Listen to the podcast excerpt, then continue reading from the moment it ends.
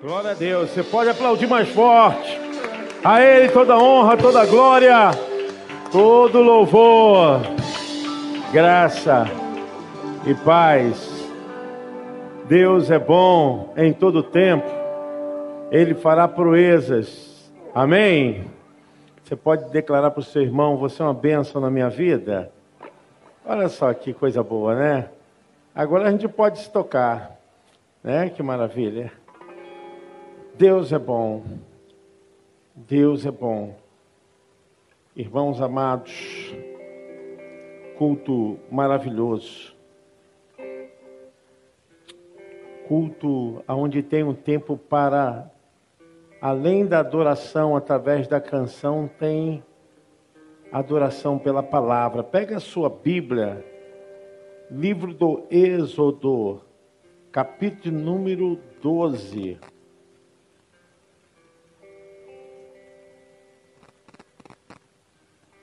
Êxodo capítulo 12, a partir do versículo 3.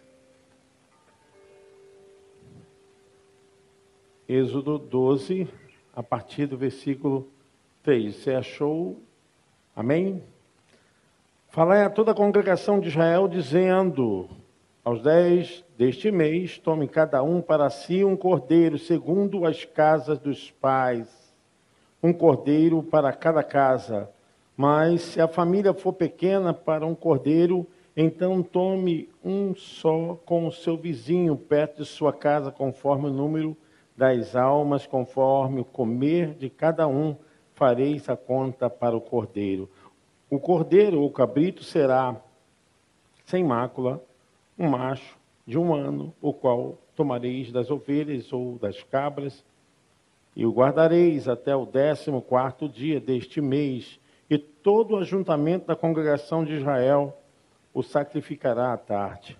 Tomarão do sangue poluão em ambas as ombreiras e na vega da porta, nas casas em que o comerem. Naquela noite comerão a carne assada no fogo, com pães asmos, com ervas amargosas a comerão. Não comereis dele nada cru, nem cozido em água, senão assado ao fogo, a cabeça com os pés e com a frissura. E nada dele deixareis até amanhã, mas o que dele ficar até amanhã queimareis no fogo. Assim, pois, o comereis os vossos lombos cingidos, os vossos sapatos nos pés e o vosso cajado na mão e comereis apressadamente. Esta é a Páscoa do Senhor.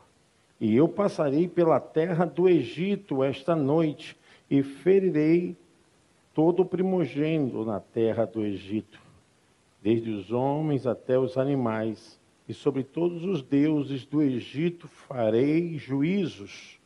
Eu sou o Senhor. E aquele sangue vos será por sinal nas casas em que tiverdes Vendo eu sangue, passarei por cima de vós, e não haverá entre vós praga da mortandade, quando eu ferir a terra do Egito. E este dia vos será por memória, e celebrá-lo-eis por festa ao Senhor. Nas vossas gerações o celebrareis por estatuto perpétuo o versículo de número 29 e 30.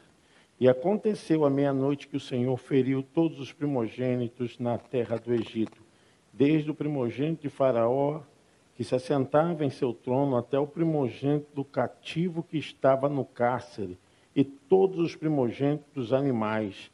E Faraó levantou-se de noite, ele e todos os seus servos, e todos os egípcios, e havia grande clamor no Egito porque não havia casa em que não houvesse um morto.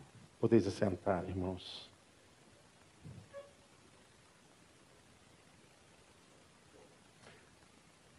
Dos maiores adventos relacionado no Antigo Testamento é a passagem do povo de Deus para a terra prometida. Esse advento marcou como Deus era, como Deus poderia agir, trabalhar a favor, com justiça.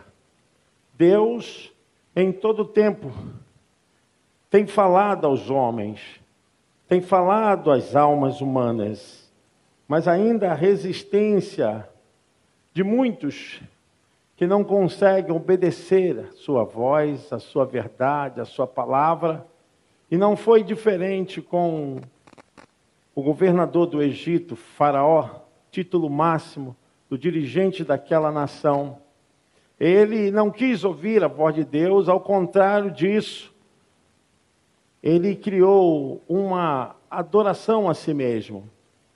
Ele fez com que o seu nome fosse exaltado, porque se sentia como maioral entre todas as nações naquele período, principalmente por se achar uma nação rica, de amplo crescimento em todas as áreas, principalmente da construção civil, se sentia rico por se achar mais poderoso que todos.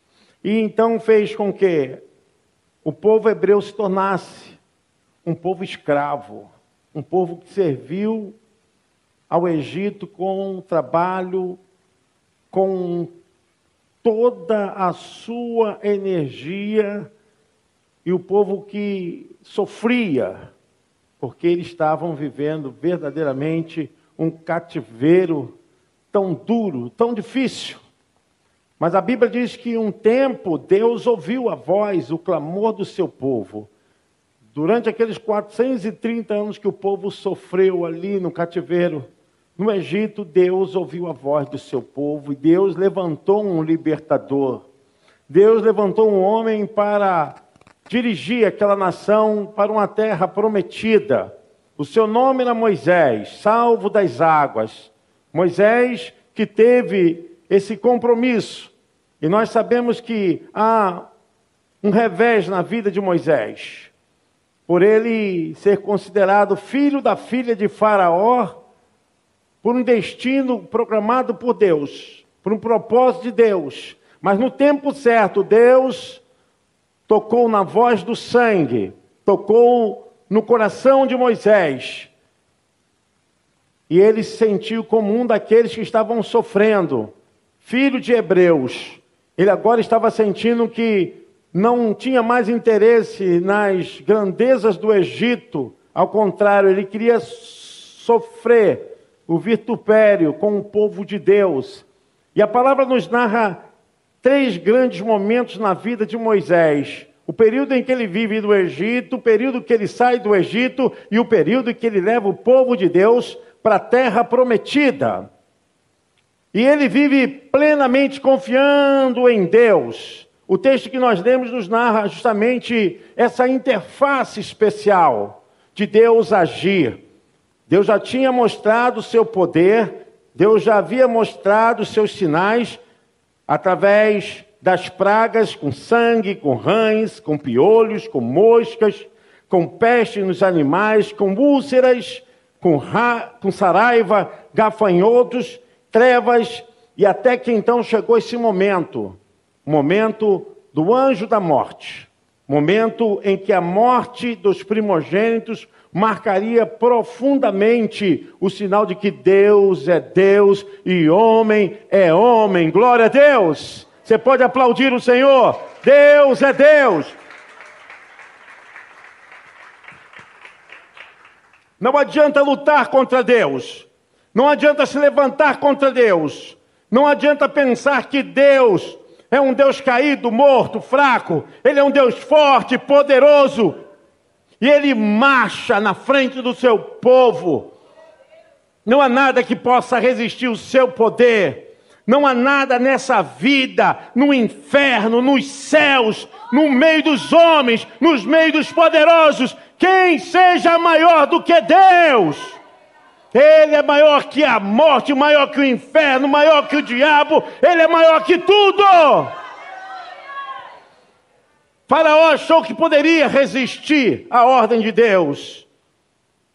Faraó achou que Moisés era simplesmente Alguém que estava demonstrando algo, mas que não podia chegar, vencê-lo. E Deus falou na terra do Egito. O povo hebreu estava numa terra chamada Gozen. E essa terra era a terra onde eles viviam, sobreviviam. E Deus falou para Moisés: Agora avise a cada casa de cada hebreu que apanhe um cordeiro de um ano e prepare, porque ao décimo quarto dia, à tarde vocês sacrificarás. E então, com o seu sangue, vocês poloão nos umbrais das portas, sobre a cabeceira da porta. E esse sangue será por sinal que poupará a vida das famílias que tiverem com esse sangue. E nessa casa será poupado o primogênito entre todos que tiverem, desde os animais até vossos filhos. Aonde tiver o sinal do sangue, o anjo da morte não poderá tocar. E era a preparação, porque eles tinham que entender que aquele dia seria o último dia nas mãos do inimigo. O diabo sabe, Satanás sabe. Ele pode prender a vida de uma pessoa, castigar, maltratar, ele pode infernizar, pode colocar na situação mais difícil, mais tétrica, mas quando chega a hora que entra o poder do sangue de Jesus, que entra o poder do nome de Jesus, ele sabe que será o último dia, que a sua força agora não é nada diante de Deus. Não pense que Deus não está vendo, que Deus não está percebendo. Não pense que Deus não está preocupado. Há milhares de almas que estão debaixo de trevas, de maldição, e Deus tem derramado da sua palavra, do seu poder. E há poder no sangue de Jesus que pela fé ainda hoje é derramado, quebrando os grilhões do inferno, portas e prisões e cárceres espirituais. Há poder no sangue de Jesus não tem vício forte, não tem demônio forte, não tem inferno forte, não tem macumba forte, não tem nada que possa ser maior do que o poderoso nome de Jesus. Glória a Deus, igreja. Há poder no nome de Jesus. E aquele dia seria o último dia. Você pode até agora declarar: há uma porção de esperança. Você pode declarar com sua boca sobre vidas que estão agora em prisões, pessoas que você conhece, pessoas que você sabe muito bem que não há jeito para os homens, mas há poder no sangue de Jesus. Você pode declarar a cura, a libertação, porque esse dia chegou, amém? Esse dia chegou. A libertação do povo de Deus, ela é nos dada com essa visão de libertação também espiritual, de quebra de maldição. O povo estava sobre dura servil ali e eles não aguentavam mais. E eles precisavam sair daquela condição. O Espírito Santo sabe. Há gente de todos os lados, sofrendo, gemendo, a serviço de Satanás está aí por todos os cantos. Mas Deus conhece. Deus está ouvindo as orações do seu povo. Deus tem ouvido a sua oração. E esse dia chegou. Você pode dizer amém? Você pode profetizar também sobre as vidas que você conhece. Esse dia chegou. Você pode dizer isso? Esse dia chegou. Mais uma vez. Você pode aplaudir o nome do Senhor. Há poder no nome de Jesus.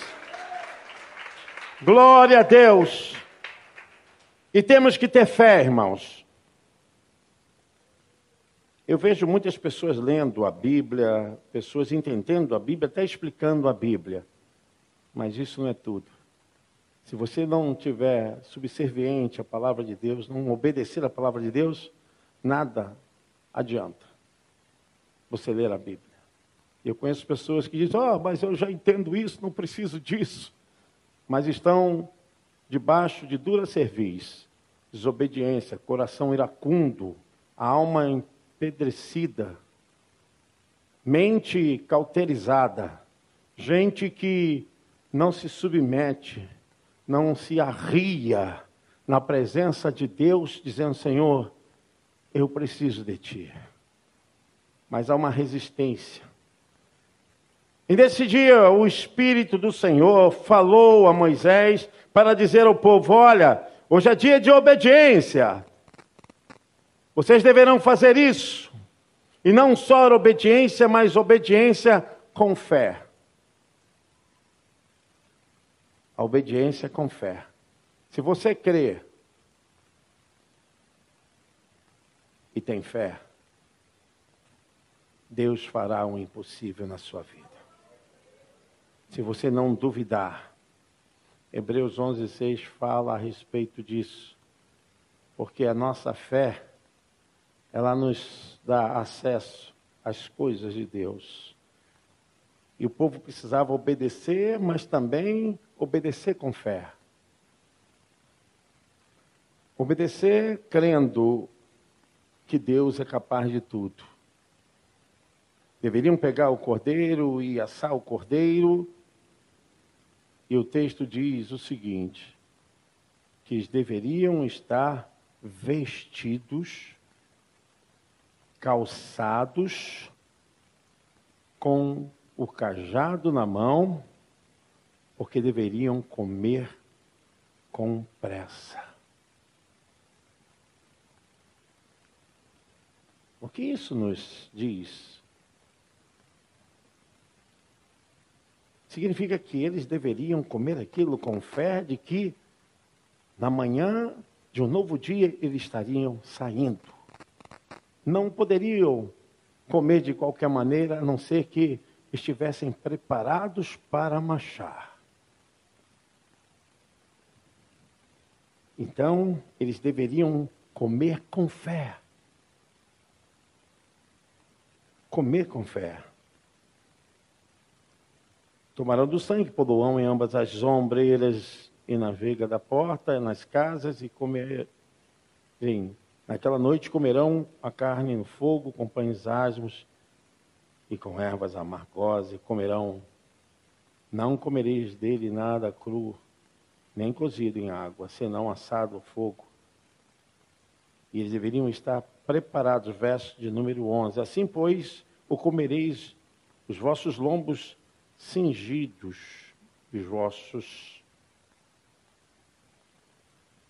sapatos nos pés e o vosso cajado na mão, e comereis apressadamente até a Páscoa do Senhor. A Páscoa no hebraico significa passagem, saída. E Deus estava dando a eles a saída daquele cativeiro maldiçoado, cativeiro de Satanás eles deveriam sair e deveriam estar preparados. Igreja do Senhor, não pense diferente. Porque hoje estamos aqui comendo e bebendo dessa comida espiritual. Estamos nos fartando da mesa do Senhor. É o alimento do espírito, da edificação da alma. Mas a Bíblia está nos dizendo: olha, Comam com fé, estejam preparados, não as vestimentas as quais os hebreus estavam usando aqui, mas as vestimentas espirituais. Devemos nos manter espiritualmente ligados a Deus. Cuidado, porque o trâmite com o mundo não agrada a Deus. Deus não tem comunhão com o mundo, Deus não compartilha nada com as coisas do diabo. Vou ser franco: se você é quente, seja quente, servo de Deus. Meu irmão, cuidado, não pense ser crente por brincadeira. Nós devemos estar preparados, porque a qualquer momento Jesus vai voltar. Jesus vai voltar. E nós estamos aqui de passagem. Não estamos aqui pensando em ficar para sempre, a não ser quando esse mundo for restaurado. Fora disso, o apóstolo Pedro diz que nós estamos aqui como peregrinos. Devemos estar preparados com a vestimenta espiritual, revestido de poder, com o nosso caráter agora igual ao caráter de Cristo. Estamos agora sendo dirigidos pelo Espírito Santo. O mundo virá com toda a sua forma de engano, de mentira. Satanás está aí enganando milhares de pessoas, investindo para tirar gente boa da igreja tirar pastores da igreja, tirar líderes da igreja. Precisamos estar vestidos, porque a qualquer momento, a qualquer momento a trombeta vai soar. A qualquer momento. Aqui era a igreja lá do Velho Testamento. Não tem ainda esse título de igreja, mas eram os que estavam congregados, como nós, os congregados do Senhor. E a palavra do Senhor nos diz que eles deveriam estar prontos, preparados para comerem e também saírem. Glória a Deus, irmãos. Recomendo espiritualmente que nós vamos sair desse mundo. Nós não temos parte com esse mundo. A Bíblia diz que o mundo jaz no maligno mundo jaz no diabo. Nós não temos parte com esse mundo. E a palavra de Deus diz: Olha, eu passarei pela terra do Egito esta noite, farei todo o primogênito da terra do Egito, desde os homens até os animais. Ferirei sobre todos e todos os deuses do Egito, farei juízos, eu sou o Senhor. Irmãos queridos, e a Bíblia diz que à meia-noite o anjo da morte passou. E passou desde o palácio do Faraó até aquele que estava em prisão. Em prisão, ele foi atingido. A palavra do Senhor diz que quem não tinha o sinal do sangue foi atingido pela morte. E não é de se admirar, porque nós hoje sabemos que esse cordeiro que foi imolado para cada casa representa o nosso cordeiro celestial, aquele que entregou a sua vida por nós. E que esse sangue que estava segurando a vida daquela família, do primogênito daquela casa, é ainda o sangue que nos guarda. O sangue que guarda as nossas vidas, o sangue de Jesus. Esse sangue que foi espargido sobre as nossas cabeças, quando ele estava ali na cruz do Calvário, a Bíblia nos fala que ainda o livro de Hebreus somos aspergidos, salpicados pelo sangue de Jesus pela fé. Satanás não pode tocar aquele que é do Senhor não pode tocar aquele que serve ao Senhor. Esse sangue tem poder, o sangue de Jesus Cristo que tira o pecado do mundo. E nós estamos debaixo desse sangue. É o sangue da nova aliança. Esse sangue significa vida, e a vida está sobre cada um aqui, a vida do nosso Senhor e Salvador Jesus Cristo. Porque estamos nesse mundo, irmãos, mas sabemos que a nossa vitória não está nesse mundo. A nossa vitória está muito acima. Nem olhos viram, nem ouvidos ouviram, nem jamais chegou a penetrar a consciência ao coração humano o que Deus tem preparado para a igreja, para cada um de nós. E é esse sangue, o sangue que nos deu a vitória. Hoje nós estamos participando dessa mesa maravilhosa, da ceia do Senhor. Mas devemos fazer isso com a consciência de uma nova vestimenta espiritual, de uma consciência de que a qualquer momento a qualquer momento, a trombeta vai tocar. Não existe sobre nós o espírito da morte. O espírito da morte é morte espiritual. Porque a primeira morte que o homem enfrenta é morte espiritual. Aquele que não passou pela primeira ressurreição, ele não sabe ainda o que é a salvação. A primeira ressurreição é essa capacidade de entender, de servir a Deus e de reconhecer que Ele te comprou com o precioso sangue do seu filho lá na cruz do Calvário. Você é mais do que vencedor. Nós não estamos debaixo de maldição. Não existe sobre nós morte eterna. Morte eterna. E para o crente, morte é passagem. Para o cristão, morte é um transporte é você passar por um portal e chegar diante de Deus, porque a Bíblia nos fala assim: porque aqueles que morrem no Senhor, eles estão diante do Deus eterno. A palavra do Senhor nos garante essa vitória.